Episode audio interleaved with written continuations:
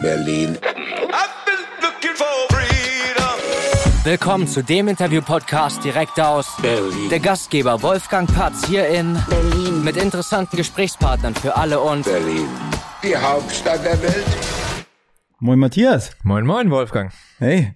Äh, ja, guten Morgen. Wie spät haben wir es? Halb zwölf. Auch schon, okay. Halb zwölf. Ist, bist du ein Frühaufsteher? Ähm, nicht so. Ich glaube, die meisten verstehen darunter vor neun auf jeden Fall. Und das ist, Ich würde eher so sechs sagen. Ja, ist ja auch vor neun. ja genau. neun ist so ungefähr eine Zeit für mich. Wobei ich das jetzt in letzter Zeit versuche voranzutreiben. Früher acht oder so. Aber das ist auch immer noch nicht Frühaufsteher.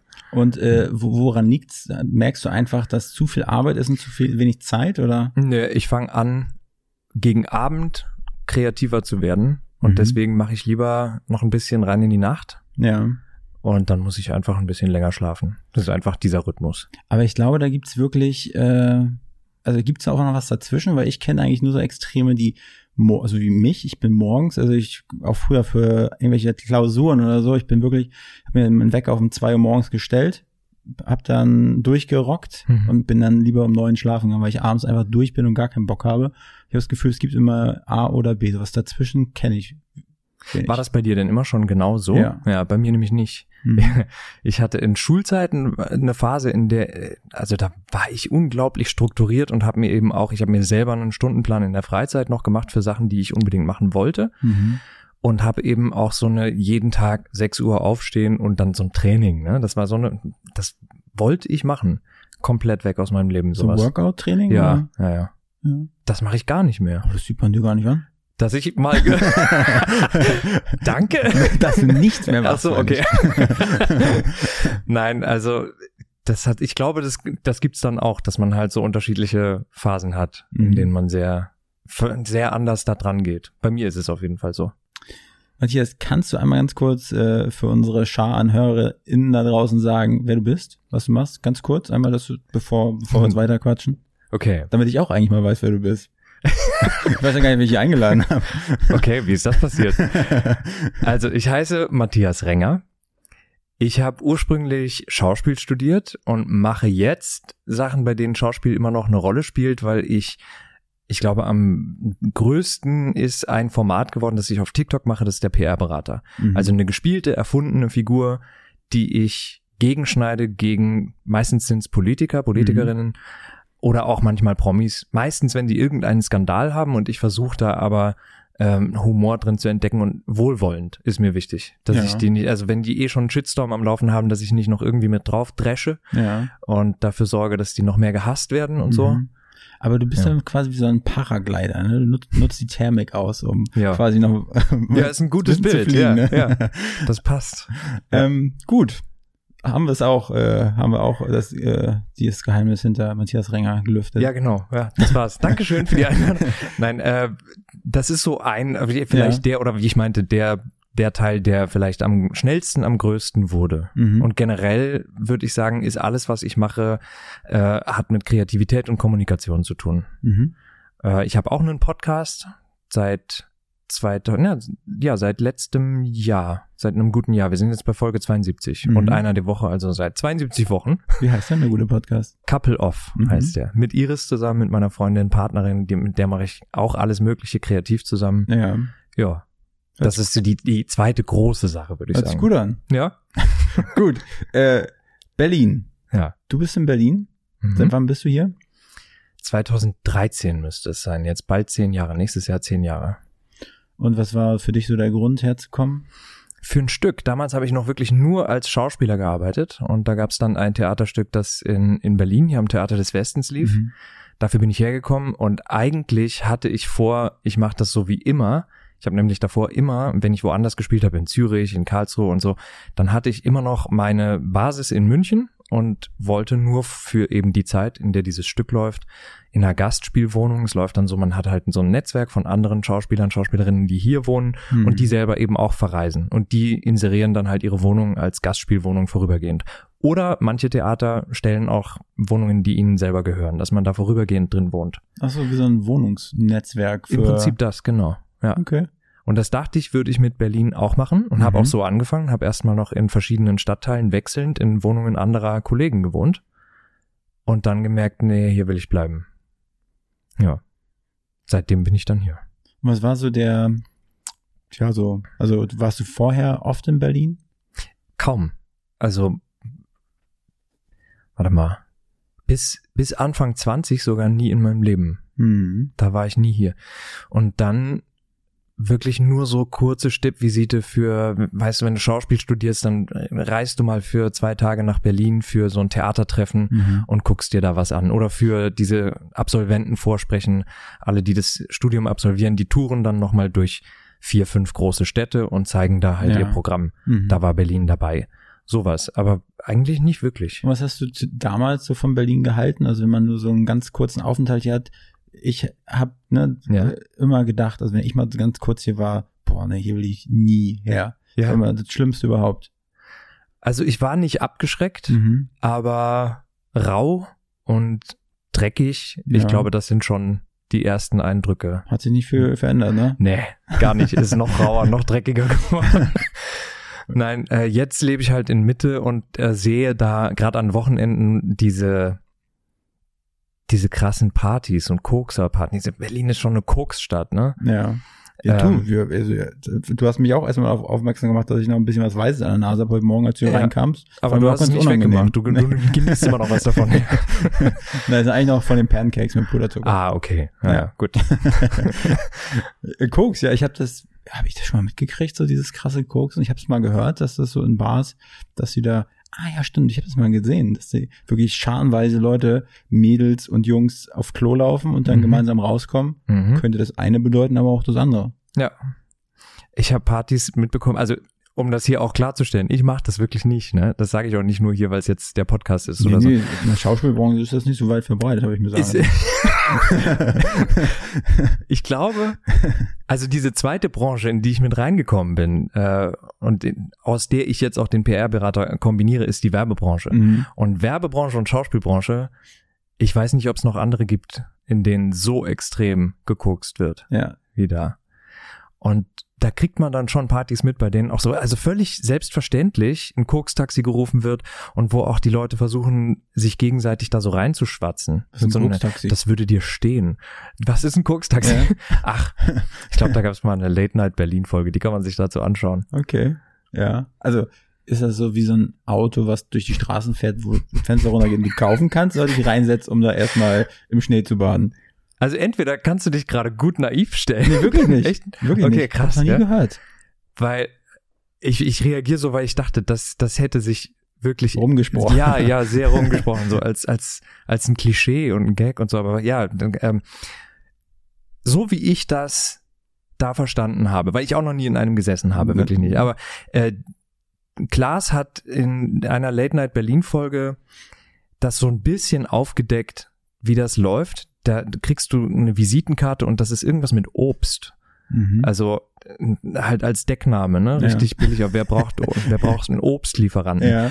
Und das rufst du Mhm. und dann kommen die um die Ecke, du erkennst die, erst recht, wenn du Routine hast, steigst ein Mhm. und während der Fahrt, die fahren um einen Block oder irgendwo hin, äh, bestellst du halt, bekommst es, steigst wieder aus und hast es. Okay.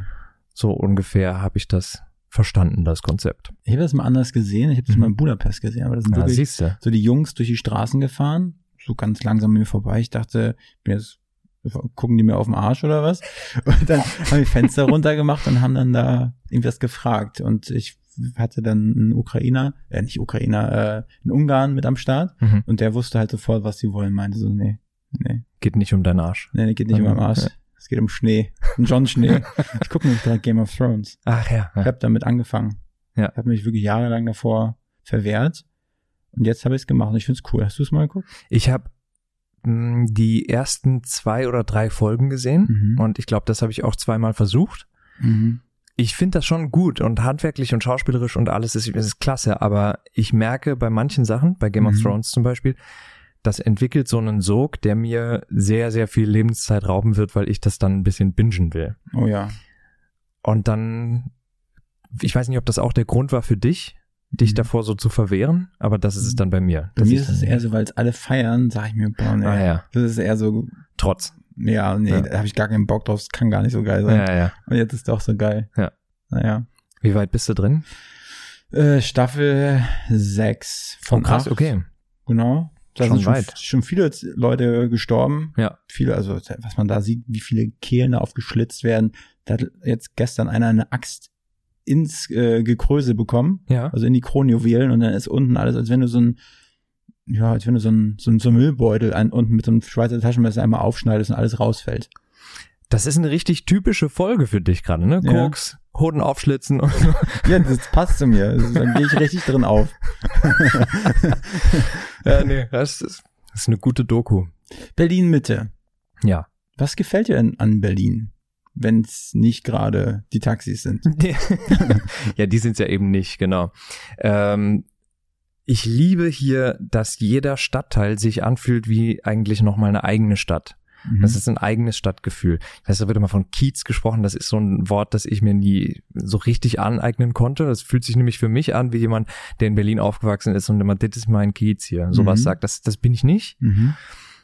Aber wenn ich hier in einen anderen Stadtteil fahre, dann, dann habe ich das Gefühl, plötzlich in einer anderen deutschen Stadt zu sein, die ich äh, von damals in dieser Schauspielzeit, äh, Mhm. Schauspielzeit, wenn ich rumgereist bin und andere Städte gesehen habe. Ne?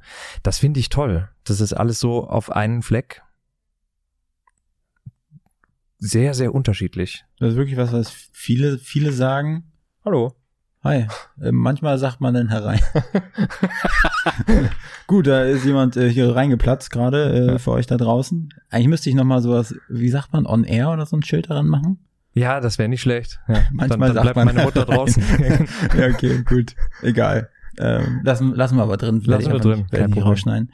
Äh, genau, das ist, tatsächlich sagen das viele und mir ist es auch au- als erstes aufgefallen, als ich in Berlin war. Ich dachte, wo ist denn eigentlich das Zentrum hier? Aber Alex würde ich jetzt nicht als Zentrum bezeichnen wollen. nee. Fühlt sich null so an. Nee, Ja. gar nicht. Und jeder, jeder Kiez hat so seinen, sein, sein, sein Charme, wenn man Ja. dann Kiez sagt. Genau, ja. Ja. Was sind denn dein Lieblings, wie, wie nennen wir es jetzt, wenn wir es nicht Ja, Kiez sagen? na, ich wollte gar nicht sagen, dass das ein schlechtes Wort ist. Sagen wir Kieze, meine Lieblingskieze. Äh, neben Mitte, was ich dafür liebe, dass man einfach rausgehen und sofort in Fußnähe echt schöne Museen und, und äh, Theater sind da ja auch einige und ich mag es, ich mag es dort an der Spree, wie da die Architektur ist und so. Da fühle ich mich echt wohl und lauf gerne rum. Gestern war ich zum ersten Mal im Treptower Park und habe den sehr genossen. Seit 2013. Ja, Oh, war noch nie dort. ist echt Immer nur schön, dran ja. vorbeigefahren. Echt schön, ja. Ja. Da Schön. gibt's so eine, diese, diese Insel, ne? Insel der Jugend Mhm.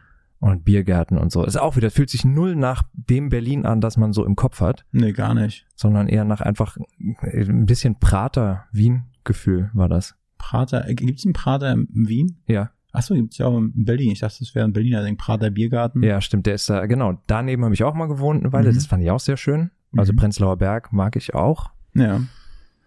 auch wieder komplett anders. Viel, ich mag äh, diese, wenn da manchmal noch Stadtschilder, äh, Straßenschilder mit so historischer, ähm, ich weiß nicht, ob die dann restauriert sind oder ob das wirklich noch von früheren Zeiten, sieht so nach 20er, ein bisschen Sütterlin oder so, Ja. äh, Kopfsteinpflaster Mhm. und dann spürst du halt Stadtgeschichte, manchmal Fassaden, in denen Einschusslöcher sind. Ja, das habe ich auch schon öfters gesehen. Also ich habe in noch keiner anderen Stadt so oft, wenn ich darin rumlaufe, ein Gefühl von ähm, echt gef- gelebter Geschichte. Ich habe vor Augen, wie das noch aussah, als hier äh, geschossen wurde oder durchmarschiert wurde oder die Teilung. Ne? Das ist, ich finde das ist spannend. Also was ich immer krass finde an den U-Bahn-Stationen, da sind ja so auch so, ist ja manchmal so ein bisschen Zeitgeschichte dran, so in den U-Bahn-Schächten Mhm. hast du dann so an den Wänden so äh, mannshohe Plakate von 1890, dann von 1925, dann wie es aussah 45 Ja. und wie es jetzt aussieht und das ist so heftig. Ja. Ich meine, es ist wahrscheinlich jede Stadt, die irgendwie im Zweiten Weltkrieg ordentlich zer, äh, auseinandergenommen wurde, hat man wahrscheinlich jetzt auch das Gefühl, aber Berlin hier zu sein und sich das mal wirklich so vor Augen zu führen, was hier eigentlich ja so noch nicht mal so vor einem Menschenleben entfernt abgelaufen ist. Ne? Genau, genau. So ich, ich kenne, habe auch so von meiner von meiner Freundin die Oma, die ist halt auch im Zweiten Weltkrieg, also die hat sie noch so als als Kind halt mitgemacht. Das ist schon krass, dass es noch gar nicht so lange her ist. Ja. Das ist hier echt. Und halt auch noch ein paar Zeitzeugen, die so rumlaufen und wenn man mal Glück hat, dass die dir was darüber erzählen. Ja. Ich habe mal einen, der, äh, ähm, da war einer, der war Doppelagent in der DDR und hat mir so ein bisschen den Berliner Osten hier, Friedrichshain und so, die Karl-Marx-Allee gezeigt und Fassaden auch eben, an denen er meinte, da habe ich dran mitgebaut. Da Mhm. hat ja jeder im Sozialismus mit auch äh, ne, gebaut und Sachen erzählt und, und ähm, das Leben der anderen diesen Film Mhm. kommentiert. Was, wie, wie falsch das alles darin ist, historisch. Wie viel darin einfach vorne und hinten nicht zusammenpasst. Also, War spannend, der Film.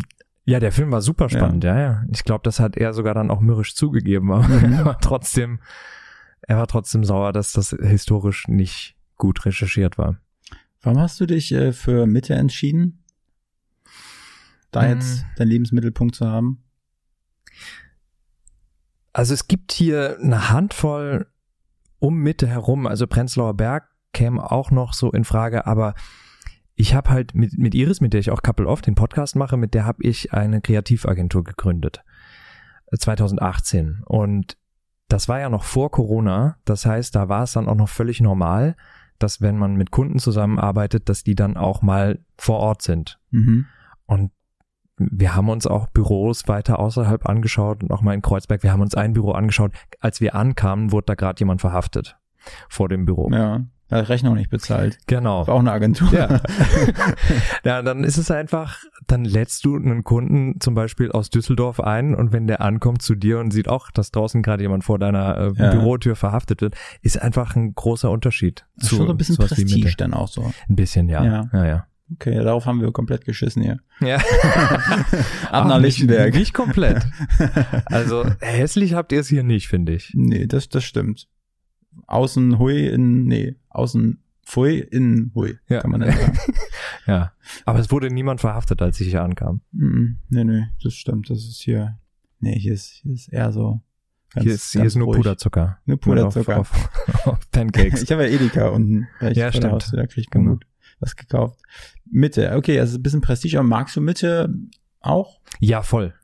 Das ist da, also dann, dann ergibt sich's. Also besonders für diese, für dieses schöne Stadtgefühl, darum zu Ja. laufen und einfach eine Ecke nach der anderen. Dann gibt's, ähm, ich weiß gerade nicht, ob ich drauf komme, beim Bodemuseum, wie es heißt, Mhm. da gibt's auch so eine Fläche unten am Ufer, wo getanzt wird abends Ja. und so. Ähm, das finde ich einfach richtig schön. Ja, Fühle mich da sehr wohl. Techno, ne?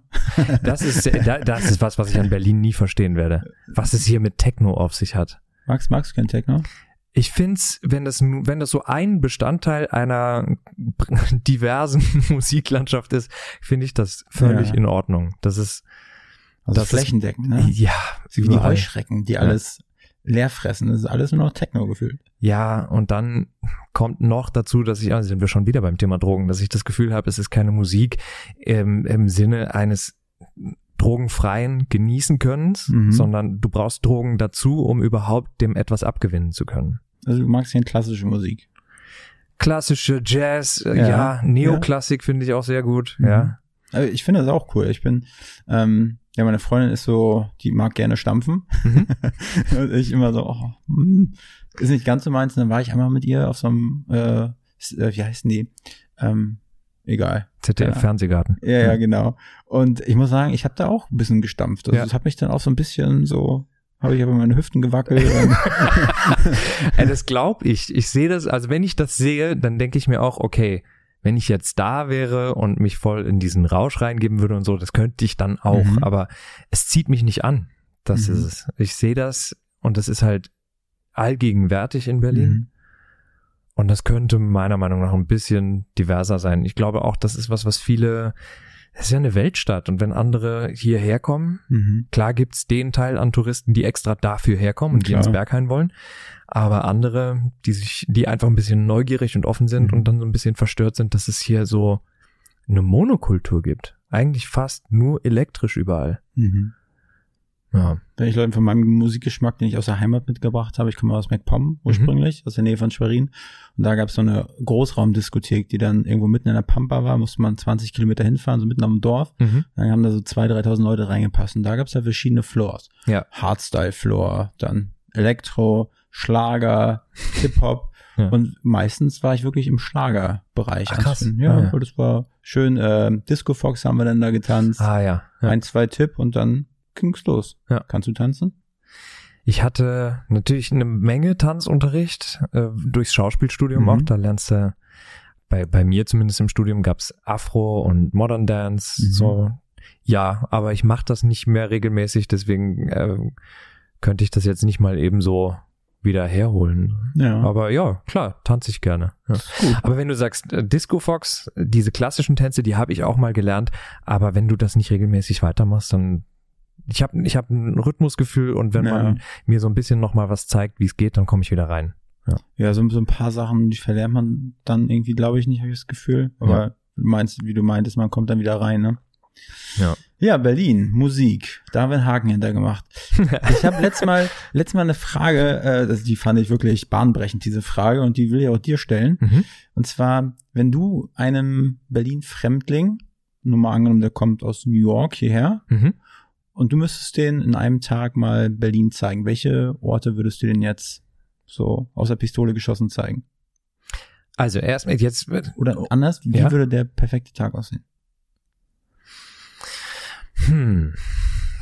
Ich habe ja schon die zwei Sachen jetzt äh, gesagt, dass ich so gerne in Mitte lebe. Da gibt es einige Orte, die ich zeigen würde. Da gibt's dann auch von Mitte ausgehend Richtung Friedrichshain, den Volkspark im Friedrichshain mit diesem Berg, der Mhm. hochgeht, wo ein, Bunker halt, ein zugeschütteter drunter liegt. Ähm, was ich selber noch nie gesehen habe und gerne sehen würde und dann halt so einen Berlin-Fremdling mitnehmen würde, sind die Berliner Unterwelten. Je nachdem, Mhm. wenn das Wetter kacke ist, dann halt das. Ansonsten ist verschenkte Zeit. Hier gibt's viel, was man auch im Freien machen kann. Tempelhofer Feld, finde ich, lohnt sich, sich mal anzuschauen. Mhm. Ähm, ja, dann, weil ich jetzt frisch gestern da war, würde ich auch in diesen Park fahren, da, ähm, Treptower Park, Insel der Jugend. Und ich finde wirklich beeindruckend, die Karl-Marx-Allee runterzulaufen. Ja. Wenn dann äh, das Stadtbild sich verändert und du den Alex hinter dir lässt und die, die sozialistischen Bauten da mit diesen Türmen anfangen, Mhm. Das finde ich, das lohnt sich wirklich sehr, sich das mal so anzuschauen und idealerweise ein bisschen was dazu erzählt zu bekommen. Und da bin ich ja jetzt nicht so der Experte, aber vielleicht vorher Und was ein bisschen zu lesen. nur über die Geschichte. angenommen, du bist dann da mit deinen, mit deinen Kumpels aus New York unterwegs und irgendwie gegen Mittag knurrt euch der Magen. Wo Mhm. würdest du in Mitte irgendwie net, netten Happen essen, wo du gerne bist? Hm, ich will jetzt hier keine langen Denkpausen machen. Lass mal überlegen. Äh, ich gehe richtig gerne essen, aber es kommt ein bisschen auch drauf an, ob man jetzt, ich wurde zuletzt zum Beispiel, äh, das ist aber sehr hochpreisig, da würde ich mal nicht eben, um den, Hinger, äh, den Hunger zu stillen, hingehen. Oh, kannst du noch mal einladen, ist doch nicht schlimm. Ja, klar, je nachdem, wer es ist, ja. Die Kink Bar, das Ja. war richtig, richtig gut. Am, am Richtig. Rosa-Luxemburg-Platz, ja, nee, die Senefelder, ne? Senefelder, ja. Ja, die ist genau. geil. Ja. Die Warst du auch schon mal ja, da? Warst du mal essen da? Nee, Essen nicht nur trinken. Das ist Ah, immer ja. dann so die Sparvariante. Ja. Holst dir eine Coke Zero. Aber gut, dann zum Trinken einfach am Abend hingehen. Ja, Die genau. war echt cool. Ja. Das ist auch ein cooles Areal, das finde ich auch nicht so Berlin. Das ist auch, könnte, auch, was könnte das sein? Cuxhaven. Cuxhaven. ja. ja, nee, keine Ahnung. Finde ich cool. Ja, okay. Aber so zum Essen, ich meine, hier gibt's gute Burger. Ja. Rosenburger. Bar, King Bar dann auch Ja. abends so? Ja, wäre zum Beispiel was. Ja, Ja. dann habe ich eine eine Hidden Bar äh, zum ersten Mal jetzt auch gesehen. Ich war, bisher hatte ich nie Glück, um reinzukommen. In der Mhm. Brunnenstraße gibt's eine. Fand ich auch richtig gut. Hidden Bar, ja? Ja. Ach so, wo man dann so, Musste klingeln. Und dann, die machen es einfach sehr gut. Du, es ist nicht überfüllt, der Boden klebt nicht, man steht da nicht, sondern du kommst nur rein, wenn gerade andere rausgehen. Und dadurch hast du halt, äh, kannst dich in Ruhe unterhalten. Und die Musik ist nicht lauter als du. wo ist die in der Brunnenstraße? Ähm, relativ am Anfang, erster Block, da wo die Brunnen, Brunnenstraße beginnt, Mhm. ähm, bevor sie dann, bevor die Invalidenstraße kreuzt. Mhm. Da. Ja auch irgendwann einer vorbeigelaufen. Und zwar direkt Friedrichstraße, wo diese mh, am Schiffbauerdamm Mhm. oder so. Das war auch irgendwie direkt unter dieser S-Bahn-Brücke. Da ist auch irgendwie Ja. eine so eine Tür, du, ja, wo wahrscheinlich die Touris immer, immer, immer gegenpinkeln. Und da ist der Eingang. Man kennt sie, die Pinkeln und Touris, ja, ja. Diese Pisser. Diese Bücher. ja. Ja, gut. Okay, gut, dann haben wir das. Äh, Das ist übrigens auch eine schöne Ecke da. Friedrichstraße oder interessant auf jeden Fall. Ne? Ja. Schön ist vielleicht subjektiv, aber äh, gibt's auch einiges aber anzugucken. da ne? stinkt's echt krass nach. Sehr. Ja. Deswegen vielleicht noch nach Charlottenburg. Da Ja. habe ich auch eine Weile gelebt. Da gibt's auch, da stinkt's nicht so viel nach Pisse, je nachdem. Ja, im zoologischen Garten schon. Aber ja. Berlin, Ja. Haken. Gut. Also wir sind also dein, äh, du bist ja quasi seit 2015 dann vergeben in, in Mhm. glücklichen Händen, Mhm. sagen wir jetzt mal so. Ist so, ja. ja. Wie sieht denn so euer, euer, euer Lifestyle aus, sag ich mal, wenn wir so jetzt kocht ihr abends gerne zusammen, geht ihr am Wochenende mal, mal nett weg oder wie sieht's so? Ich koche gerne. Ja. Iris isst das gerne. ich koche. Ähm, An dieser Stelle muss man dazu auch sagen, sieht man ihr natürlich nicht an. nein, sieht man hier nicht an. äh, nein, sie kocht auch gerne, aber ich mache es einfach sehr viel. Ich, ich Ja. reiß das mehr an mich. Wir können nicht gut zusammen kochen. Liegt an mir, glaube ich. Ja. Ich bin, ich bin dann oft so, wenn es nicht, wenn irgendwas in einer Reihenfolge gemacht wird, die ich anders machen würde, Mhm. Dann merkt man mir so einen leichten Stress an. Ja. Und dann denkt sie sich, ja, mach doch allein. Mach Kann doch ich auch alleine. nachvollziehen. Finde ich auch gut. Gibt es so eine Regelung, die ich mir mal sagen lassen, dass das gut funktionieren könnte? Mhm. So wie wir auf Arbeit, ne? Einer ist der Chef und einer hat's Maul zu halten. Heute bin ich der Chef und äh, gibst Sich einfach so ein paar Azubi-Aufgaben rüber und Ja. am nächsten Tag musst du das auch mal Ja. die Azubi-Aufgaben machen. Ja, so machen wir das schon auch. Ja. Genau.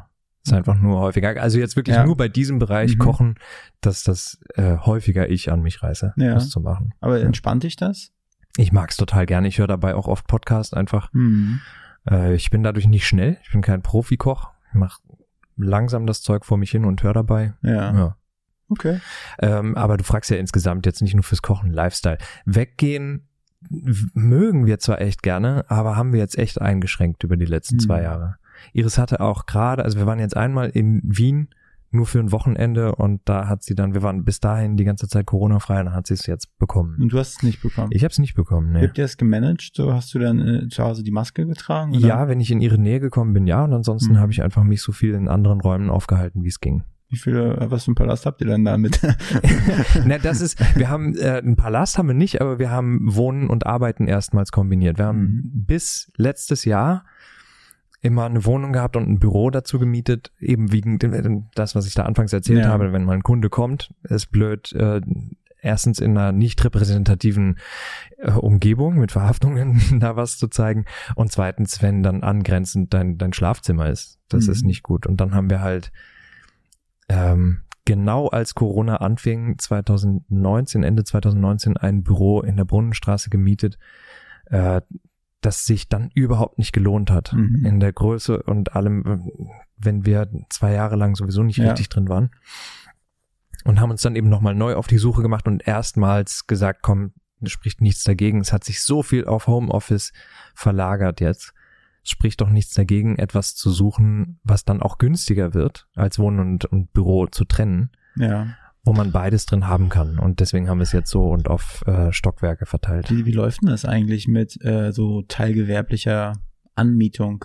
Ist das so, also ich hab, bin jetzt auch gerade auf Wohnungssuche oder Mhm. meine Freundin und ich und ab und zu sieht man mal so Angebote nur teilgewerblich. Mhm. Habt, also hast du damit Erfahrung oder ist es eigentlich okay, ich habe da sowieso mein Büro mit in einem Zimmer einfach drin? Ja, es, es wird als Wohnung vermietet, was wir Mhm. da jetzt haben. Und wir haben halt von vornherein gefragt, ist es okay, wenn wir hier Teilgewerbe drin machen? Okay. Also wir haben nichts äh, gefunden, was jetzt explizit als teilgewerblich vermietet wurde. Wie läuft sowas? Äh, Vielleicht kann, kannst du mich ja kurz schlau machen. Das mit der Abrechnung dann, also teilgewerblich ein, es muss ein abgeschlossener Raum sein, soweit wie ich weiß, darf nichts Mhm. anderes drin sein, ne? Mhm. Und dann kannst du sagen, die Quadratmeteranzahl und dann kannst du dir quasi selbst irgendwie Miete zahlen oder das, Ja, genau. So im Prinzip läuft's so. Äh, Mhm. aber richtig informieren kann ich dich eigentlich erst, wenn es begutachtet wurde, Ah, was ja. auch immer noch nicht passiert ist Ah, okay. wegen. Also wir sind noch nicht sehr lange da drin, seit Ende letzten Jahres. Hm. Das ist lang genug, dass es jetzt mal Ja. Ich weiß gar nicht, ob man das dann jetzt öffentlich erzählen soll, ob es da irgendwelche Richtlinien gibt, dass das längst hätte geregelt werden müssen. Keine Das ist ja Ahnung. genauso wie äh, in Corona, ne? Das war ein, da hätten die vom Gesundheitsamt sich auch innerhalb von Genau. melden sollen und als zwei Wochen nachdem ich wieder genesen war, kam die Anordnung, dass ich nicht rausgehen soll. Ja. Also, Und so ist es eben bei uns Ja. auch. Wir haben längst diesen Termin halt, damit das Ja. jetzt einmal offiziell so Mhm. geregelt wird. Und der wird immer wieder nochmal verschoben Ja. wegen Krankheit und so. ja, Aber jetzt steht er an. ja, ist doch gut. Und danach kann ich es dir dann sagen. Ja, mach mal. Ich bin, bin gespannt, weil das steht mir auch noch bevor. Ja. Ähm, jo, Matthias Renger. Ja. Du hast was Böses getan. Ach echt? Du bist Schauspieler geworden. Das ist was Böses? Nein. Wie, wie, wie, wie, wie kam es denn dazu? Ähm, spontan. Also wenn ich auf meine wenn ich auf meine ganze Kindheit zurückschaue, dann macht das total Sinn, weil ich von klein auf alles, was ich gesehen habe, äh, verkörpert habe und, und das sein wollte, ne? so Kindheitshelden. Und dann wollte ich auch nicht Matthias genannt werden. Dann war ich immer die Figur, welche auch immer ich da gerade als Phase hatte, dass ich die sein wollte. Matze. Äh, Genau, natürlich Matze, der bekannte, der bekannte Kindheitshelden Matze. ähm, nee, das waren so Rüdiger, der kleine Vampir, solche Sachen, weißt du, oder Robin Hood war ganz extrem. War das nicht so eine Sendung? Der Mhm. kleine Vampir? Ja, ja. Das war geil. Ja. Boah. Tolle Sendung, ja. Ich hab, ich hab, aber ich war so klein noch, als Ja. das lief. Entschuldigung, dass ich nicht verstanden habe, wie das, also ich weiß noch ziemlich sicher, das habe ich sogar noch vor Augen, ähm, als Erinnerung, dass ich meine Mutter gefragt habe, nachdem ich da eine der ersten Folgen gesehen habe, was ist ein Vampir? Mhm. so klein, Mhm. ne, dass man nicht mal so genau versteht, was es eigentlich, was eigentlich gesagt wird. Und ähm, dann habe ich, ah, was ich da gesehen habe, auch durcheinander geworfen. Also, dass ich Knoblauch essen sollte, Mhm. statt dass ich Angst habe. Das dann habe ich eine ganze Zehe Knoblauch gegessen und das lange bereut. Ja. Ähm, aber gut, jetzt mal nicht nur an dem aufhängen, sondern wieder zurück zu was, warum dann Schauspieler. Eigentlich habe ich in der Schule lange keinen Plan gehabt, was ich mal beruflich machen will, Mhm. weil ich in vielen Fächern ganz gut war und gerade so in Sprachen, die sind mir sehr leicht gefallen zu lernen. Und dann hatte ich grobe Pläne, ähm, Chinesisch zu studieren, Sinologie und irgendwas mit Wirtschaft, weil damit kann ich Geld verdienen und dann Mhm. kann ich irgendwann früher als vielleicht in einer anderen Karriere sagen, okay, genug und jetzt genieße ich das Leben. So ungefähr, ne? Ganz naive Pläne. Und dann habe ich beim Zivildienst auch schon mal angefangen, ein Semester Wirtschaftswissenschaften Fernstudium nebenher zu machen und gemerkt, das kann ich auf gar keinen Fall. Mhm. Also das, da, da werde ich vertrocknen, Mhm. innerlich äh, und äußerlich, wenn ich, wenn ich so, so eine Richtung einschlage. Ja. Ja, dann war es einfach wirklich eine ziemlich spontane Entscheidung, okay, was gibt's denn von, vom Gegenteil nicht, was fällt mir leicht, sondern was habe ich, was, was liebe ich? Und dann war das so etwas, das mir sofort eingefallen ist. Aber was Spielen. aber auch sich nicht nur als Papier, sondern auch durch die ganze Schulzeit noch so durchgezogen hat. Also hast du da irgendwas irgendwie in so einer Theater AG oder Ja, es gab, es gab Schultheater, ich war auf einem Internat und da Mhm. gab's äh, Theater, ein, ein Stück im Jahr. Schloss dann, Einstein warst du, ne? Ja, genau. Ja. Das ist auch geile Sendung gewesen. äh, die habe ich tatsächlich beim Zappen einfach nur mal so aufgeschnappt, dass es Ja. das gibt. Dann kriegst du einen Ton, wie da gesprochen wird und so. Mhm. Also einen Eindruck davon habe ich. Ja. Hast du das auch wie, wie Game of Thrones gebinged? Nee, das habe ich wirklich geguckt. Die Pfefferkörnerbande gab's dann auch. Wird Leon- auch gemordet? Nee. Hoden aufgeschlitzt und so. nee, ich glaube nicht. Das haben sie noch nicht. Aber es wurde dann bei der Sendung mit der Maus erklärt, wie man Hoden aufschlitzt. Ach ja, ja gut. Ja. Irgendwo muss es ja erklärt werden. Klingt komisch. Ist aber so. Und kennst du, ja, kennst du nicht die Sendung Löwenhoden? Ja, doch, einer in seinem Bauwagen sitzt und dann kenne ich ja, ja. mit seinem Löwenhoden rauskommt. Ja, ja. Peter Hodig. Ja. Okay. Der, der mag keine Kinder. So, ja genau. Theater AG Ja. äh, auf dem Internat Mhm. warst du. Und dann ja, ging es auf eine Schauspielschule. Genau. So, Da so gibt es den Unterschied zwischen privaten und Mhm. staatlichen Schulen. Habe ich nicht gewusst. Ich habe einfach mich äh, ans Internet gesetzt und recherchiert. Und die privaten Schulen, also es gibt ja andere Berufe, in denen ist es genau andersrum, dass die privaten Schulen, die mit dem Prestige sind und wo man unbedingt hin möchte, beim Schauspiel ist es andersrum. Also du hast an einer privaten Schule, ähm, die sind teuer. Da bewerben sich vielleicht 200 Leute auf 20 Plätze so ungefähr im Jahr. Mhm. Und dann kriegst du im, im Schnitt, sag ich mal, damals war es so, als ich da angefangen habe, äh, du bekommst halt so 20 Stunden, sehr viel in dieser Gruppe, in dieser Gruppe von 20 Leuten und dann springen da auch einer nach dem anderen springt, springt dann da ab und macht doch was anderes. Mhm. Und das ist eher so ein Selbsterfahrungsding. Das heißt natürlich nicht alle. Es gibt auch Leute, die so ein privates Studium durchziehen und auch hinterher gut Mhm. im Beruf ankommen und auch was können. Aber so statistisch ist das mehr so, dass da ähm, das ist eigentlich mehr Selbsterfahrung und, und irgendwie ein kleines Rumexperimentieren, was man eigentlich, Mhm. wer man ist und so, ne? Und bei mir war es auch so, dass ich dann dort abgesprungen bin, weil ich an einer privaten Schule in München angefangen habe und dann da verstanden habe, ach so ist das System, es gibt staatliche Schulen und bei denen bewerben sich so tausend Leute im Jahr auf zehn Plätze und danach hast du quasi Berufsgarantie. Ist natürlich heute jetzt auch nicht mehr so. Ja. Mhm. Und es gibt auch, ich weiß nicht wie viele, paar hundert private Schulen in Deutschland, aber nur so 16 äh, staatliche Schulen im deutschsprachigen Raum. Mhm.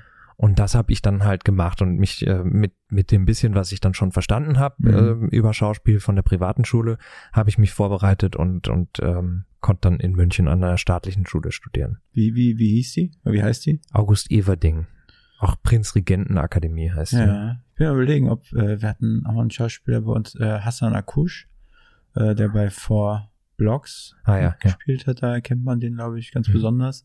Äh, ich glaube, der hat auch, gibt's in München mehrere von diesen Dingern? Oder gibt's Es gibt eine? zwei staatliche Schulen tatsächlich, wobei, also die Falkenberg-Schule, die Otto Falkenberg. Ich glaube, ich glaube, der war in der Falkenberg. Genau. Und die ist eigentlich nicht staatlich, sondern städtisch. Die gehört der Stadt München, aber Mhm. die ist eine, die zählt man auf jeden Fall mit Mhm. rein in diese 16 da. Die ist renommiert. Da war auch, da waren so Mario Adorf und Franka Potente und so, Mhm. solche Leute.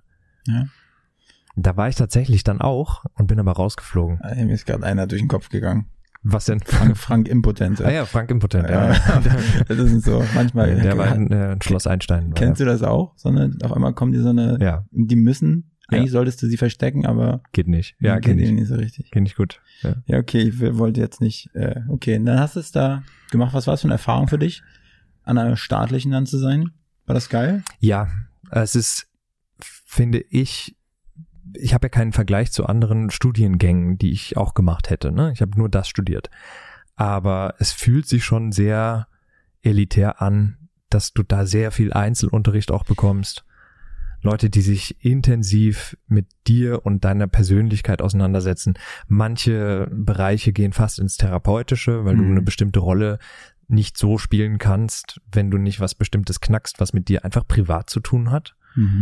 Ähm, ich glaube, das ist wirklich vordergründig und wahrscheinlich nicht nur für mich, sondern für sehr viele, die Schauspiel studieren, dass sie sich selber sehr begegnen müssen. Muss man, ja. Ja, also man kann das bestimmt umgehen und was Ja. anderes machen. Aber es gibt Schulen, da hatte ich Glück, dass ich nicht auf so einer war. Es gibt Schulen, die haben den Ruf, dass die das sogar wirklich gezielt und als, man sagt so im Osten, ne, die neuen Bundesländer, da sind die Schulen, ähm, ich weiß nicht, ob heute immer noch, äh, weil sie die Zeiten sich ja auch sehr ändern, wie man mit, es wird sensibler, finde ich. Aber früher haben die einfach sehr den Ruf gehabt, Rostock, Leipzig, hier zwei Schulen in Berlin auch, die Hans Busch und die UDK.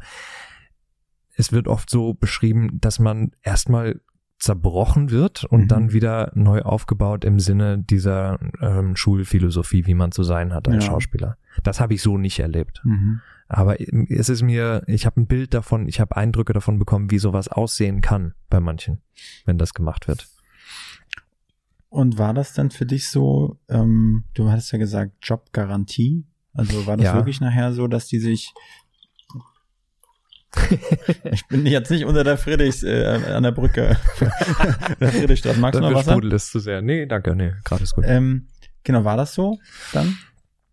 Ja, also schon. Ich äh, würde sagen, dass alle, auch alle, mit denen ich dann da studiert habe, die anderen neun in meinem Jahrgang, alle arbeiten in dem Beruf. Und ähm, ich habe mich entschieden, nicht so fest in ein Ensemble zu gehen, an äh, ein Theater und dort zu bleiben, sondern halt verschiedene Stücke, hier was mitzunehmen, da was mitzunehmen und so. Das war liegt mir viel mehr. Aber das ging. Das Mhm. ging gut. Es ist immer von einem ins nächste und Weiterempfehlungen und so. Aber baut man dann so während dieses Schau Schauspielschule dann schon richtig Erfahrung auf? Also ist es dann so, Hm. du bist eigentlich schon irgendwie so eingegroovt als Schauspieler, wenn du dann das erste Mal auf so einen Kunden losgelassen wirst? Schon, würde ich sagen. Es ist auch da natürlich wieder eine Frage davon, in was für einem Jahrgang bist du, wenn die so Mhm. klein und konzentriert sind. Dieses erste halbe Jahr, dass ich auf der Falkenberg war, da war ich in einem Jahrgang, der extrem kalt, missgünstig, konkurrenzorientiert war und wo auch gemobbt wurde und so. Da, da zum Beispiel bin ich deshalb rausgeflogen, weil ich mich da überhaupt nicht äh, normal verhalten und Mhm. normal spielen konnte und deshalb nichts von mir zeigen konnte. Ich glaube, wenn ich da weiter drin geblieben Mhm. wäre, dann wäre ich wahrscheinlich, und man spricht von Bühnenreife, dann glaube ich, hätte ich die da in der Zeit wahrscheinlich eher nicht erreicht. Und an der August Everding dann eben schon, war ein sehr, sehr äh, unterstützender, fast liebevoller, würde ich sagen, Jahrgang. Bis heute sind wir da befreundet. Und dann hast du, also das würde ich sagen, macht sehr viel aus, weil du da ja schon mal einen Ensemble-Gedanken dann Mhm. mitbekommst. Wie ist das, wenn du dich wirklich auf andere verlassen musst, damit dein Spiel funktioniert? Mhm. Und dann kam aber bei uns noch zusätzlich dazu, dass wir Stücke, die wir gespielt haben, dass die so auf Gastspiele eingeladen wurden, zum Beispiel nach Shanghai. Und dann machst du Erfahrungen, die du in Deutschland gar nicht so machen kannst, Ja. wie das ist, wenn Theater zensiert wird. Das wurde da. Und ähm, das, ja, das macht, das macht ja sehr viel mit deiner Mündigkeit. Du kommst aus Shanghai zurück und trittst dann im Beruf irgendwann ein Stück an und weißt einfach, wie du damit umgehen kannst. Wissen ist viel gesagt, das ist dann schon vielleicht präpotent, aber du hast zumindest schon mal ein paar Erfahrungen, auf die du zurückgreifen kannst, wie du damit umgehst, wenn dir jemand verbieten will, so zu spielen oder so etwas zu machen, wie du dir das vorstellst. Mhm. Wie du es dann anders äh, umsetzen kannst. Ja, man spricht beim Schauspiel immer von anbieten und kaufen. Du bietest als Schauspieler eine Art, eine Idee vielleicht auch an. Ja. Und ein Regisseur sitzt da, ist gekauft Mhm. oder eben nicht. So. Ich merke jetzt gerade, wenn ich das so beschreibe, das ist ja voll das Marktvokabular. ja. Dabei versucht eigentlich Schauspiel ja sich selber zu begreifen als so eine Kunstavantgarde Mhm. und antikapitalistisch. ja. Null Eigentlich nicht, anbieten und kaufen. ne? Ja. Ja, ja, also das ist so grundsätzlich die Mechanik, anbieten und kaufen. Und klar kann, wenn du dich gut verstehst mit jemandem, der Regie führt und der dir dann sagt, ähm, probier noch mal was anderes, dann ist das ein angenehmes, harmonisches Arbeiten. Es gibt aber auch bis heute sehr viele, die das immer noch sehr, sehr autoritär begreifen. Also Schauspiel gerade in Deutschland oder Theater, ne, hat eine, hat wirklich diese Tradition aus den Fürstentümern, deswegen haben wir hier so viele. Jedes Fürstentum hatte sein eigenes Theater Mhm. und die Position des Intendanten kann in einigen Theatern im ganzen deutschsprachigen Raum auch äh, bis heute erfüllt werden, wirklich wie so eine, wie so eine Fürstenrolle, ein Alleinherrscher, der alles bestimmt. Ich glaube, auch das wird immer weniger. Man kann sich das auch immer schlechter leisten, es zu machen. Aber hier in Berlin hat zum Beispiel der ähm, Peimann, der hatte den, den Ruf und also ich habe zuletzt mitbekommen, dass Leute, die bei ihm im Berliner Ensemble, die da lange gearbeitet haben, dass die wirklich auspacken und sagen, das war, das war, das war einfach Diktatur, Ja. ganz klar. Ein Choleriker schreit alle an, Arschloch. Ja, Der spricht das aus, was alle denken, ne? Ja. Alle, alle geweichpinselt. So Können damit alle nicht mehr genau. umgehen. Es Mit der einfach- Wahrheit. Es waren einfach sehr unsympathische Leute, ja, ja, klar. Wenn du jetzt auf deine ähm, Schauspielkarriere, auf deine Theaterkarriere bis jetzt, Mhm. Stand heute zurückblickst, was waren da so für dich die, die coolsten Momente, die schönsten Sachen, die du machen konntest, durftest? Also das Stück, für das ich nach Berlin gezogen bin, ähm, war eins, das inszeniert wurde von einer Gruppe vom National Theatre in London. Mhm. Und da habe ich gemerkt, dass das nochmal eine, also dass die- diese Regiearbeit ein komplett anderes Niveau nochmal haben kann, als alles, was ich davor erlebt hatte. Mhm. Ich hatte, das war eben 2013, ne, bin ich hierher gekommen und Ende 2012 hatte ich einen Drehtag, meinen einzigen Drehtag für eine Soap, für Sturm der Liebe. Mhm. Da hat mich meine Agentur damals gefragt, ob ich das machen würde. Ich war skeptisch. Du kriegst auch, ein bisschen, also auf so einer staatlichen Schauspielschule sind dann halt auch, es ist dort normal, so einen leichten, eine leichte Überheblichkeit gegenüber zum Beispiel Ja. Soap zu haben und Mhm. zu sagen, das ist doch, also da braucht man doch keine Schauspieler dafür. Mhm. Vielleicht ja auch für Menschen nachvollziehbar, die überhaupt nichts mit Schauspiel am Hut haben. Das ist ein anderes. Wer vergleicht das mit einem Spiel von äh, Robert De Niro? Ne, das ist Mhm. nicht nicht dieselbe Liga. Klar. Er sagt ja auch mal, er kann auch einen Schnitzel spielen, glaube ich, ne? Hat er das nicht mal gesagt? Ja. ich warte Mit noch Spiegelei darauf, dass er mal tut. Ja, genau. Ein Hamburger Schnitzel. Vielleicht hat er das in manchen Rollen schon versucht und wir Ja. haben es nicht gemerkt. Der ist ja so ein Method Actor, ne? Was heißt das? Ah, okay, das ist Methode, also Method Acting, hat einer entwickelt, der heißt äh, Lee Strasberg und das geht nochmal zurück auf so eine russische Theatertradition. Stanislavski, der Mhm. hat äh, Schauspiel unterrichtet und da, also über lange, lange Zeit war Schauspiel sowas, ja, entweder hast du Talent oder eben nicht. Mhm. Und es gab auch, ganz früher gab es keine Regie, sondern man hat sich einfach mit seiner Rolle hingespielt und äh, hingestellt und gespielt, was, was man für richtig gehalten hat, Mhm. was dazu passieren müsste. Und dann wurde da, also das, was viele auch mit Theater assoziieren, ist so ein sehr aufgeblasener, pompöser Ton, ne? Mhm. Damit es auch jeder hört, gestützt und so weiter. Und Stanislavski hat so Übungen gemacht, ich glaube, an einer versteht man es ganz gut, dass er den, den Schülern, ähm, Schülerinnen da gesagt hat, spielt mal, dass ihr euren Schlüssel verloren habt und sucht. Und es war das, was man sich dann unter diesem pompösen Schauspiel äh, vorstellt. Große Gesten zeigen, jeder sieht's. Hoch, mein holder Schlüssel, wo bist genau, du? genau. Und er hat aber währenddessen halt wirklich privat Schlüssel versteckt von den Leuten Okay. und äh, abgewartet, bis die Stunde vorbei war und dann beobachtet, wie sie tatsächlich gesucht haben und wie Mhm. immens dieser Unterschied war. Und Method Acting ist dann halt was, was auf solche Übungen zurückgeht, dass du ähm, dich annäherst an eine Rolle, an etwas, das du spielst, indem du wahrhaftig etwas tust. Man sagt, Johnny Depp, es muss dann immer nicht äh, eins zu eins dasselbe sein. Johnny Depp hat jetzt natürlich nicht äh, äh, mit Piraterie angefangen, Ja. aber er hat für diese Rolle, sagt man, ich war ja nicht dabei, aber es ranken sich dann Legenden darum, dass er mit äh, diesen ganzen Klamottenschichten in eine Sauna gegangen ist. Und dieses, diese Körperlichkeit, die er da hat, von Mhm. diesem wahnsinnig juckenden, boah, überall Hitze und Mhm. er schwitzt und so und dadurch kam dieses zuckende, wackelnde in die Körperlichkeit, dass man etwas erlebt, tatsächlich macht vorher und es sich merkt, ach so war das, so fühlt sich das an und das dann in die Schauspielarbeit mit Hört sich für rein. mich an wie eine gute Recherche für meine Rolle, die ich eigentlich, kann man sagen, kann man auch sagen, bekleiden will.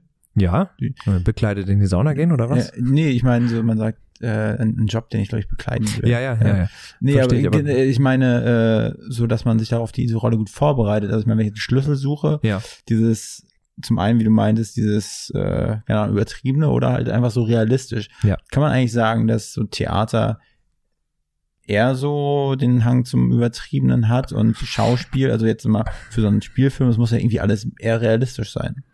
Sollte es idealerweise, ja. ja, ja. Äh, fürs Theater musst du natürlich trotzdem noch so spielen, dass die letzte Reihe dich versteht. Mhm. Das ist ja klar. Ja. Aber das geht. Es gibt ganz viele Traditionen im Bereich Mhm. Stimmarbeit, dass du trotzdem so sprechen kannst, wie wir beide uns jetzt unterhalten und trotzdem hört das jeder bis in die letzte Reihe. Hm. Das geht.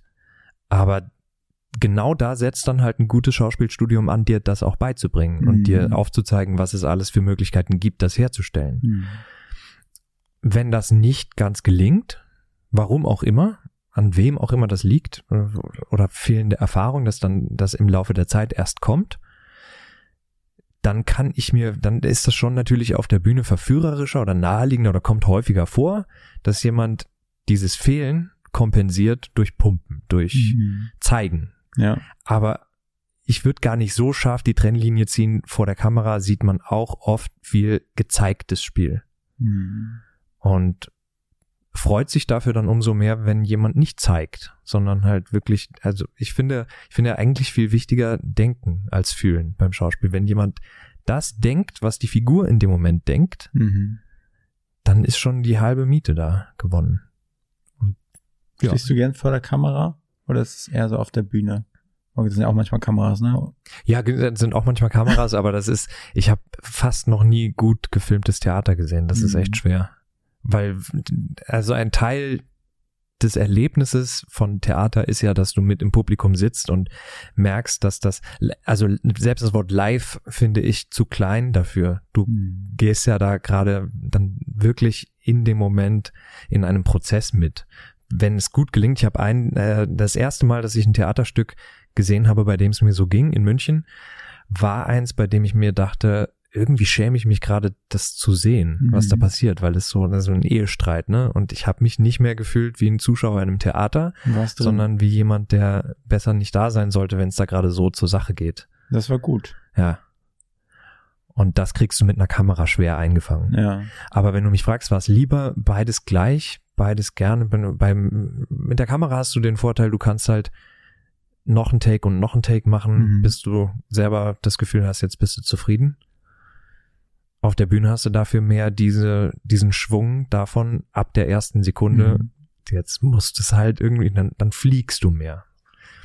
Wie, also ich jetzt, ne, wenn man, wenn ich die ersten Minuten in Recherche investiert habe, um Matthias Renger Mhm. äh, mal so ein bisschen äh, zu, also zu herauszufinden, wer du bist und was du so machst, da sieht man, also für mich war der Eindruck eher vielleicht Theater und Schauspiel momentan eher so ein bisschen in den Hintergrund, Mhm. weil ich sehe viel Social Media, wenn man nach dem Namen sucht, ist Agenturinhaber und so weiter. Mhm. Ist das momentan auch so, dass da eher der Fokus hingeht und eigentlich eher, okay, das war vielleicht, weiß ich nicht, Mittel zum Zweck, das war deine Zeit, das war eine, eine Phase und jetzt ist irgendwie Fokus auf was ganz anderem? Fokus, würde ich sagen, ist eine sehr schwer zu beantwortende Frage, weil der geht eigentlich immer dahin, wo gerade wieder eine Tür sich öffnet. Und diese Agenturgründung war, weil eine Tür sich geöffnet hat, das zu machen, Mhm. als ich Iris kennengelernt habe, weil sie eben aus der Werbung kommt und ich dann ihre Welt kennengelernt habe und sie in mir ganz schnell das Potenzial gesehen hat, auch gut zu texten. Mhm. Wir haben uns auch noch in der Phase kennengelernt, wo ich zunehmend dahin ging, du sagst Game of Thrones schaust du gerne, bei mir war damals Breaking Bad und so um diese 2015 Zeit, äh, Netflix-Serien, wo ich mir dachte, Wahnsinn, wenn ich in, Deutschland mich mal umschaue, was es eigentlich für Serien, Filme und so weiter Mhm. gibt, bei denen, das war mein, mein ähm, Kompass, bei denen ich stolz drauf wäre, dabei zu sein. Nicht okay und kann man sich in die Vita schreiben und so, sondern wo ich wirklich sagen würde, das ist, da werde ich mein Leben lang stolz sein, dass ich damit ein Teil davon sein konnte. Wie wenig es da gab und leider immer noch gibt, mehr als damals, aber es gibt leider einfach wenig, wo ich so einen Stolz empfinden würde. Was fällt dir da so ein? Ähm, Bad Banks mochte ich richtig gerne Mhm. als Serie. Das, äh, ja, aber dadurch habe ich angefangen halt selber zu schreiben damals, ne? Und Mhm. gedacht, okay, vielleicht kann ich ja selber Sachen mit dieser Inspiration amerikanischer oder in- ganz generell international. Es gibt auch super israelische Serien. Mhm. Wenn ich selber schreibe und mich dann da rein besetze, dann äh, ist das vielleicht etwas, was mich viel mehr erfüllt. Das Ja. war der Stand damals. Dann habe ich Iris kennengelernt. Die Tür hat sich geöffnet in, im Bereich Werbung und Konzeption und Content-Kreation und so mehr zu lernen, zu machen. Das habe ich Mhm. jetzt dann gemacht, bis eben Corona anfing. Corona hat sowieso für die gesamte Schauspielbranche ganz grundlegend was verändert. Theater haben dicht gemacht, viele Leute sind entlassen worden, Drehs wurden abgebrochen und so. Da war ich auch heilfroh, dass Mhm. ich auf eine ganz andere Schiene eingeschwenkt war und, und da was machen konnte, ohne, also ne, völlig in Eigenregie, Handy aufstellen, selber Mhm. was machen. Und Win-Win, weil mehr Leute in, in dieser Corona-Zeit ja dann auch übers Handy konsumiert haben, TikTok groß Mhm. wurde. Also, ja, ist auch viel Glück. Aber wei- merkst du, was ich meine, warum Ja. das schwer ist, die Fokusfrage so Ja. gut zu beantworten? Jetzt sind wieder Projekte, also aus dem, was wir alles machen, über TikTok ist der Podcast entstanden, Mhm. aus dem Podcast sind jetzt Anfragen für nochmal ganz andere Medien, äh, ob wir da was machen wollen. Und da gibt's jetzt eben auch gerade wieder sehr konkrete äh, Projekte in Richtung was schreiben und drehen und dann da auch mitspielen.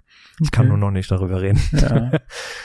Ja. Aber das ist auch so ein Klassiker im Podcast. Hey, wir sind noch beide alleine. Ja. Hört doch keiner zu. Noch, kannst du auch ein bisschen aus dem Nähkästchen plaudern. Ja, klar. Verführerisch, ja. okay, aber entwickelt sich. Also, ja, aber gut, das kann man ja wahrscheinlich, wie sagt man, der, der, We der Weg ist das Ziel, das Ziel ist der Weg. Wie, wie, wie heißt das? Ja. Also irgendwie entwi entwickelt sich immer was, wenn ja, man erstmal, Hoden aufschlitzen. ja, Das- Hoden, das wenn, so wenn man erstmal Hoden aufschlitzt, dann sieht man auch, was bei rauskommen kann. Genau. okay, aber dieses TikTok-Format, äh, ich hab da ja der PR-Berater, Mhm. ähm, das war so aus einer Laune heraus bei dir, hast gesagt, ja, TikTok ist der heiße Scheiß und Corona, ich habe jetzt mal Bock, ich find's witzig, ich mag meinen Humor selbst, wer, wer mag sein nicht. ich schnippel das mal zusammen und guck mal, was bei rauskommt, oder war es schon so ein bisschen so eine kleine Strategie dahinter? Also Strategie haben wir schon grundsätzlich dahinter, dass wir alles, was wir machen, immer gucken, ist das denn auch skalierbar als Format und wiederholbar und anwendbar auf, auf Mhm. neue Sachen und Tagesaktuelles und so. Das war es schon, aber es war schon auch der Impuls Armin Laschet hat mich einfach auf die Idee gebracht.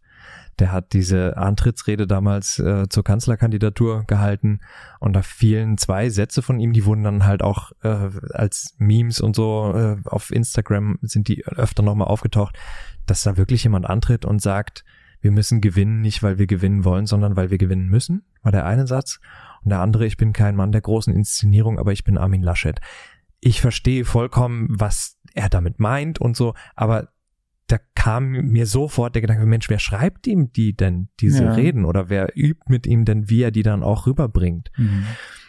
Und daraus dann halt so spontan, aber halt gleich auch mit dieser Überprüfung und lässt sich das auch auf andere anwenden? Ja, klar. Also muss jetzt nicht nur bei Mhm. ihm bleiben.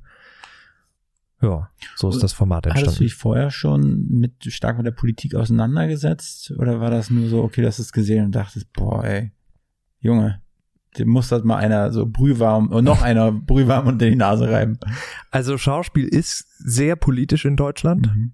Ähm, das heißt, ich war, ich habe mich schon immer damit auseinandergesetzt, aber nicht immer, ha, nicht immer so tagesaktuell und personalpolitisch. Das hat mich, also es interessiert mich auch immer noch nicht so besonders, ne? Wenn sich mal was eignet, wie du das mit dem Paraglider als Bild Ja. so beschrieben hast, das ist, weil irgendwas taucht auf und ich merke, okay, da ist Potenzial drin und da kann man jetzt gerade ähm, ein Video gut dazu machen Mhm.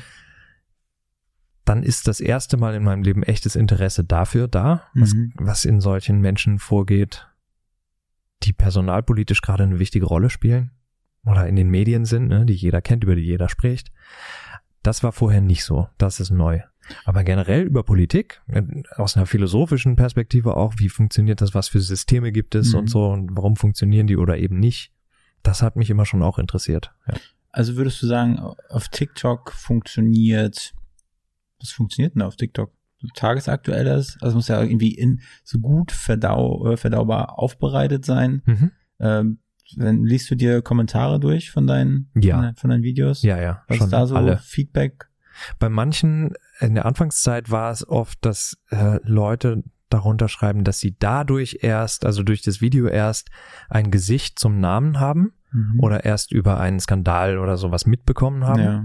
Das hat mich immer total gefreut, weil das der Anspruch ist auch, dass du mit so einer Art von Comedy ohne ohne Leute zu verprellen, wie ich anfangs meinte, ne, ohne fertig zu machen, ohne allzu aktivistisch jetzt zu Mhm. sagen, das ist so und dann muss muss so gemacht werden, sondern einfach eine eine Einladung in Dinge, die uns alle betreffen, Mhm. sich dafür zu interessieren, wenn man es bisher noch nicht gemacht hat, über den Humor Mhm. dass man sieht, ach, okay, da ist auch was, was Leichtes und Lustiges drin. Und das spiegelt sich so in den Kommentaren mehrheitlich wieder und das mag ich sehr. Und du hast das Gefühl, dass das, dieses Format funktioniert, weil du zum einen hinter dem Format stehst, weil das irgendwie äh, komisch ist, ist witzig. Mhm. Ähm, was meinst du, warum es funktioniert? Ja, die Komik ist definitiv was, Mhm. dass ich, ich versuche auch immer möglichst früh am Anfang schon irgendwas so hinzukriegen, dass man merkt, okay, es wird witzig, Ja. um dran zu bleiben. Dann hast du halt dieses TikTok-Ding, dass etwas Wiedererkennbares sich wiederholt. Der PR-Berater fängt immer mit einem Räuspern an. Wer eins gesehen hat, der äh, er hört es schon am ersten Ton, ach, da ist wieder ein neues. Mhm. Das ist was, was auf TikTok gut funktioniert. Mm. Und ich glaube, äh, was, was mir sonst noch wichtig ist und wovon ich äh, denke, das funktioniert gut, habe ich eigentlich schon gesagt. Das wäre jetzt dann Wiederholung. Das ist wirklich dieser Punkt, ähm, nicht zu naja, ja, doch, warte mal, das ist, das ist schwierig.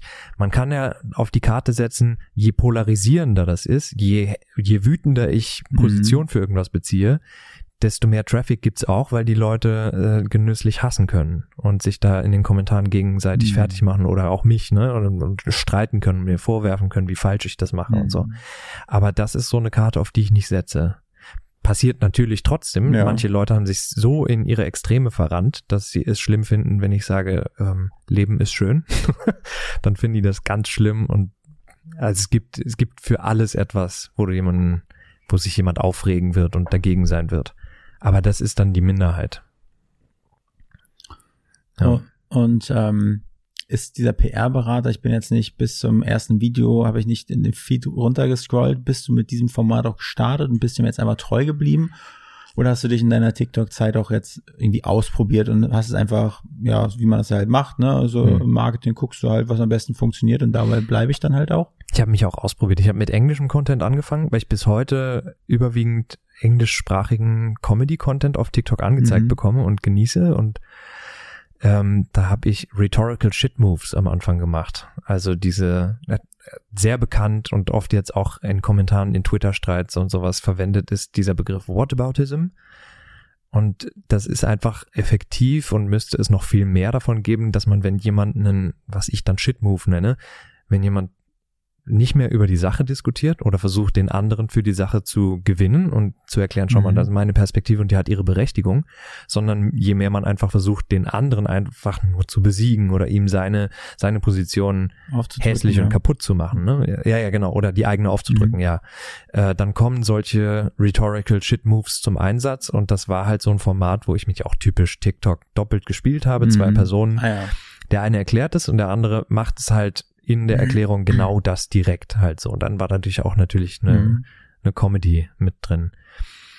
Und dann habe ich halt auch da so langsam verstanden, ach, okay, Englisch, die waren okay, die Zahlen, Mhm. ne? Aber wirklich viral gingen dann die PR-Berater-Videos, als ich damit angefangen habe. Ähm, ja, der rote Faden, der sich durchzieht, ist Comedy, auch jetzt mit neuen Sachen, die ich Mhm. ausprobieren will. Es gibt neben dem PR-Berater jetzt auch den, den Therapeuten, Psychotherapeuten, der, der das Gleiche tut oder der halt auch so ein bisschen ist der Gedanke nach der Bundestagswahl, wenn der PR-Berater verzweifelt ist und sowieso nichts mehr Mhm. hinkriegt mit den Leuten, dann übergibt er an den Therapeuten und Ja. der kann dann nochmal auf, einer, auf einem anderen Level helfen. Ja, ich bin es gespannt, ob versuchen. das funktioniert. Ja, tut's. Also die, ich glaube, es gibt bisher fünf, sechs Videos mit dem Therapeuten, Mhm. die funktionieren auch ganz gut. Und kriegen die Leute schon äh, sofort mit, also weil die Leute, die dir folgen, erwarten vielleicht einen PR-Berater und kriegen die, die, die, die Brücke, die du da schlägst, noch gar nicht so richtig hin, oder ist es schon so offensichtlich so? Funktioniert und ich habe es auch so etabliert. Ich habe erstmal ein Video mit dem PR-Berater beim Therapeuten gemacht, Mhm. dass der hingeht und sagt, Mhm. ich kann nicht mehr. Und dann auch äh, ein, zwei Videos, wo eben der PR-Berater anfängt und Mhm. dann auch wirklich sagt, ich äh, einen Tipp, dann gehen sie in Therapie und sag weiter mit Therapeuten. Okay. So, ne? Das, das holt, glaube ich, schon ganz gut ab. Ja. Und wie, wie äh, erstellst du Content? Also wie kann ich mir das vorstellen? Bei euch zu Hause? Und dann machst du abends Flasche Wein auf und überlegst du für die nächsten Tage oder für den nächsten Produktionstag, was du für, für, für Videos erstellen willst. Und dann schließt du dich ein und drehst das dann. Hm. Ich glaube, so sollte ich mal arbeiten. Mhm. weil es dann wieder ein bisschen strukturierter wäre und ich dadurch auch regelmäßigeren Output habe, was ich nicht habe. ja. Also jetzt ist, liegen zwischen Videos in den letzten Monaten immer mal wieder auch gerne Wochen. Mhm. Äh, was völlig okay ist, weil Von ich in der Zeit, Regelmäßigkeit her. Ja. Vom Posten. Okay. ja, ja, ja. Mhm. Ähm, und ich habe auch nichts irgendwie schon vorproduziert, was ich dann Mhm. irgendwann mal platziere. Ne? Also das PR-Beraterformat ist angewiesen auf Dinge, die passieren, Ja. die sich auch verarbeiten lassen. Der Krieg hat auch noch mal sehr viel verändert, weil da echt nicht nicht alles mit Humor zu nehmen ist. Ja. Das ist nicht einfach. Ähm, meistens, wenn ich es muss anfangen mit einer Perspektive. Es, pass- es passiert irgendwas, es passiert irgendein Skandal und ich denke mir, oh, hier gibt's eine, eine Perspektive, die nicht zu Wort kommt, gerade weil vielleicht alle nur schreien Mhm. und sagen, es geht gar nicht und andere sagen, doch, das geht, lass den in Ruhe oder so. Dass eine Perspektive dazu kommt, die ein bisschen mehr erklärt, was eigentlich das Problem an der Sache ist und vielleicht sogar eine Lösung oder so aufzeigt, irgendwas in die Mhm. Richtung. Wenn ich damit anfange, dann ja, dann sind das immer so halbtages äh, Intensivarbeiten. Dann Mhm. setze ich mich hin, ohne Wein, meistens tagsüber gegen Abend hin, wie ich meinte, Anfang, ich Mhm. werde gegen Abend kreativer, sammel aus einem Video Stellen, die sich als Antworten eignen und ähm, schreibe sie gleichzeitig auch auf. Mhm. Und dann schreibe ich den Dialog und setze mich hin und spiele natürlich, dann spiele ich natürlich nur die eine Seite. Mhm. Und dann mache ich genau das, was ich meinte vorhin mit der Kameraarbeit, was der Vorteil ist. Ich sag jeden Satz öfter in Varianten und versuche es irgendwie so hinzukriegen, dass ich mich dabei selber überrasche, dass ich was sage, auf eine Weise sage, wie ich es nicht äh, vorhatte zu sagen, Mhm. weil es dadurch auch frisch und, und glaubwürdiger wird und Mhm. der Komik hilft und der Direktheit, dass das wirklich ein Gespräch Mhm. ist zwischen zwei Leuten. Und dann der Rest ist eigentlich das Einfachste, es nur noch zusammenzuschneiden. Und jetzt dieser Punkt Reichweite, den du damit generierst auf TikTok, was bedeutet das für dich?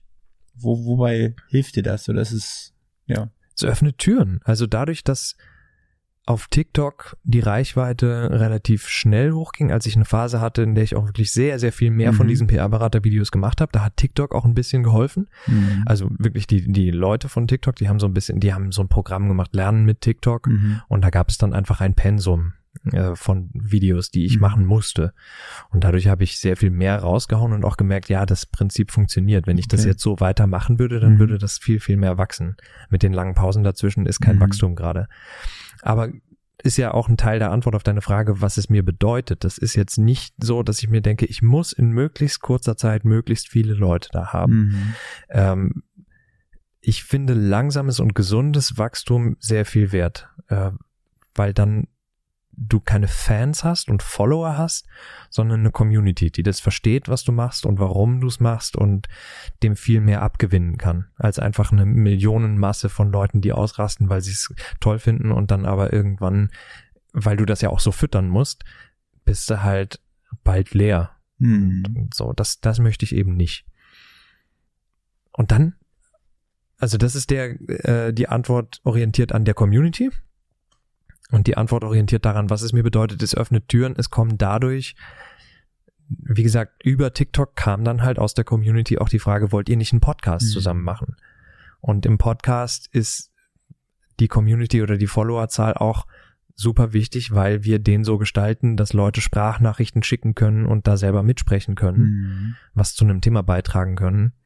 Ich finde das bereichernd. Ich finde, das ist vielleicht der Ersatz zu, was andere machen, wenn sie rausgehen und mit vielen Leuten sprechen, einen riesen Freundeskreis Mhm. haben und so. Das machen wir, das findet bei uns in der Community und digital statt. Und wie oft produziert ihr den Podcast jede Woche? Wöchentlich, genau. Ja. Kommt immer Samstag nachts, also immer Freitag auf Samstag. Und in was für einer Mut seid ihr, wenn ihr den produziert? Habt ihr da auch einen festen, einfach einen Terminblocker? Jetzt setzen wir uns hin. Halt meistens am Tag, also am Freitag oder wenn wir früh dran sein wollen, am Donnerstag Mhm. vorher. Ähm, und wir versuchen in jeder Folge ein eigenes Thema Mhm. zu, zu greifen und von verschiedenen Perspektiven zu erzählen. Und, und äh, dafür müssen wir dann halt immer recherchieren. Das Mhm. passiert jetzt in der Woche immer. Vorbereitung. Und dann erzählen wir uns gegenseitig, was wir gefunden haben zu dem Thema. Und das ist auf jeden Fall ein Format, was ihr weiter fortführen wollt, was, ja, was, ja. was euch Spaß bringt und ja, auf jeden Fall. wo ihr auch, äh, kriegt ihr, sag mal, so aktives Feedback zu dem, zu dem Podcast folgen? Bittet ihr darum oder kommt das so ungefragt reingeflattert? Man soll, also wir sind ja bei ProSieben mit dem Podcast und äh, das ist eine echt schöne Zusammenarbeit mit denen. Und das ist aber halt wirklich, sie haben so einfach äh, zwei, drei inhaltliche Parameter, die lassen uns komplett machen, was wir wollen, was wir da drin erzählen Mhm. wollen. Aber da sagen sie, ähm, macht das regelmäßig, dass ihr am Schluss von jeder Folge sagt, like den Ja. Podcast. Und wir machen, wir versuchen das so humorvoll und locker äh, zu machen, wie es halt geht, ne? Aber das, dazu rufen wir schon auf. Wie kam das mit ProSieben? Ähm, haben die von euch erfahren? Oder? Ja, der, ähm, die haben ja Leute, die so ein bisschen beobachten, Ja. was im Podcastmarkt passiert und der ist halt auch durch Podca äh, durch TikTok, also auch da. Das ist ein Türöffner, wenn Mhm. viele Leute interessiert sind an dem Zeug, das du machst. Die ersten Folgen sind direkt in den Folgencharts auf Platz eins gelandet. Mhm. Comedy-Charts, Deutschland und so, das ging gleich sehr steil hoch. Hm. Und dann wird, dann wurden einige Podcast-Vermarkter so drauf aufmerksam und haben uns angeschrieben und gefragt und ProSieben war eben darunter. Wir haben ein tolles Angebot gemacht, wir haben uns super verstanden und dann waren wir, ich weiß, ich weiß leider gar nicht mehr ab welcher Folge, aber irgendwo unter den ersten zehn Folgen schon Hm. haben wir dann mit denen zusammengearbeitet. War der Lamborghini, mit dem du vorgefahren bist, war das Bestandteil des Vertrags oder? Ja, und die Pancakes mit Puderzucker. Ja. Okay. Ja, gut. Lohnt sich also da draußen. Werdet auf jeden Fall TikTok-Stars und Podcaster, damit könnt ihr Schweinegeld verdienen. und Agenturinhaber natürlich auch noch. Ja, genau. Dann äh, schneit jeden Tag. genau. Die Wahrheit ist, ich bin mit dem Fahrrad hergekommen.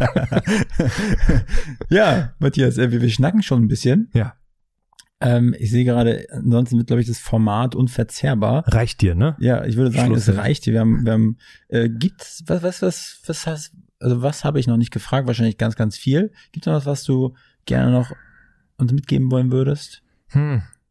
Ist jetzt wirklich ein harter Cut, wir waren auch gerade am Schnacken, du hast gerade geplaudert, ich habe nachgefragt, aber ich denke schon. Nö, ach, fühlt sich nicht äh, krass und wie ein harter Cut an, aber für die Frage jetzt, die du Ja. mir stellst, ob ich noch irgendwas loswerden will, dafür ist es ein harter Cut. Weil in dem Modus bin ich gerade nicht, dass Ja. ich jetzt, ich will, ja, hier, hier ist meine Message. Das habe ich gerade Wie, nicht wie so. kann man, wie kann man, also ein, ein wirklich äh, Paradepaar aus der deutschen Medienbranche, wie kann man euch unterstützen? Ach, ähm.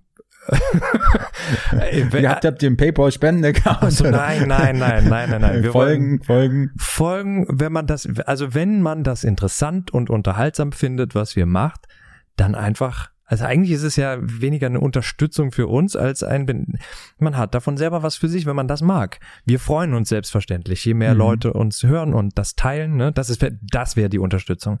Den Kram, den man mag von uns, anderen auch zu, äh, zu schicken, zu teilen mhm. und zu sagen, hier, das gefällt mir.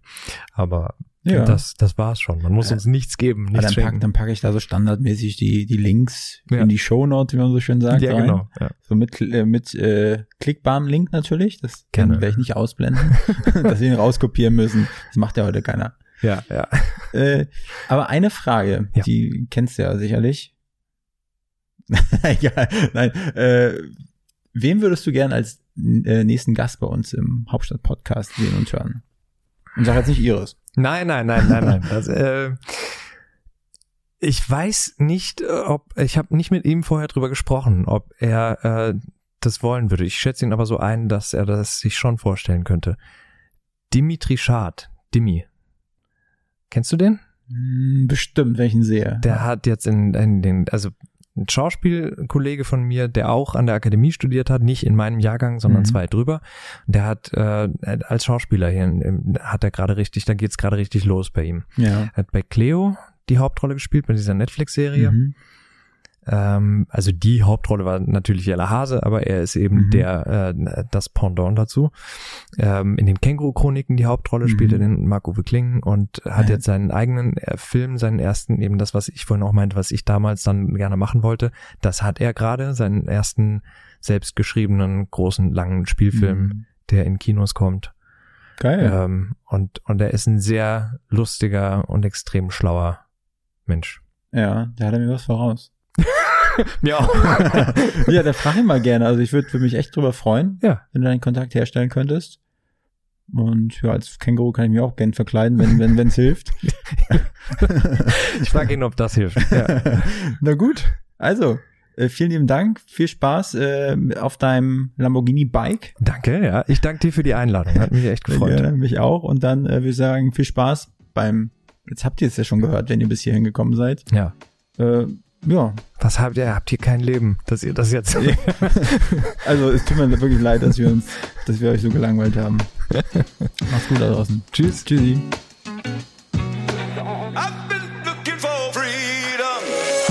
Diese Folge wurde produziert von Next Gen Media, deiner Full-Service-Marketing-Agentur aus Berlin, die Hauptstadt der Welt.